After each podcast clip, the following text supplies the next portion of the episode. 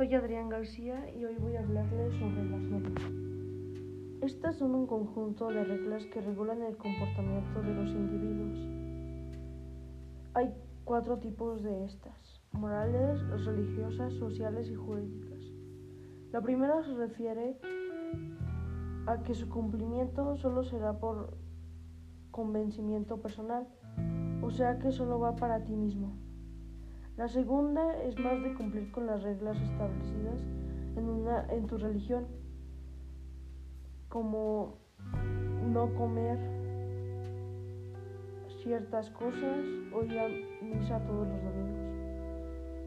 Las sociales son reglas de comportamiento impuestas por una sociedad. Si estas no son acatadas, no tendrán consecuencias de parte de las autoridades sino el rechazo de la sociedad y las, y las últimas, las normas jurídicas. Estas son obligatorias, se aplican en todos lados, sin importar tus gustos, tu, sexo, etc.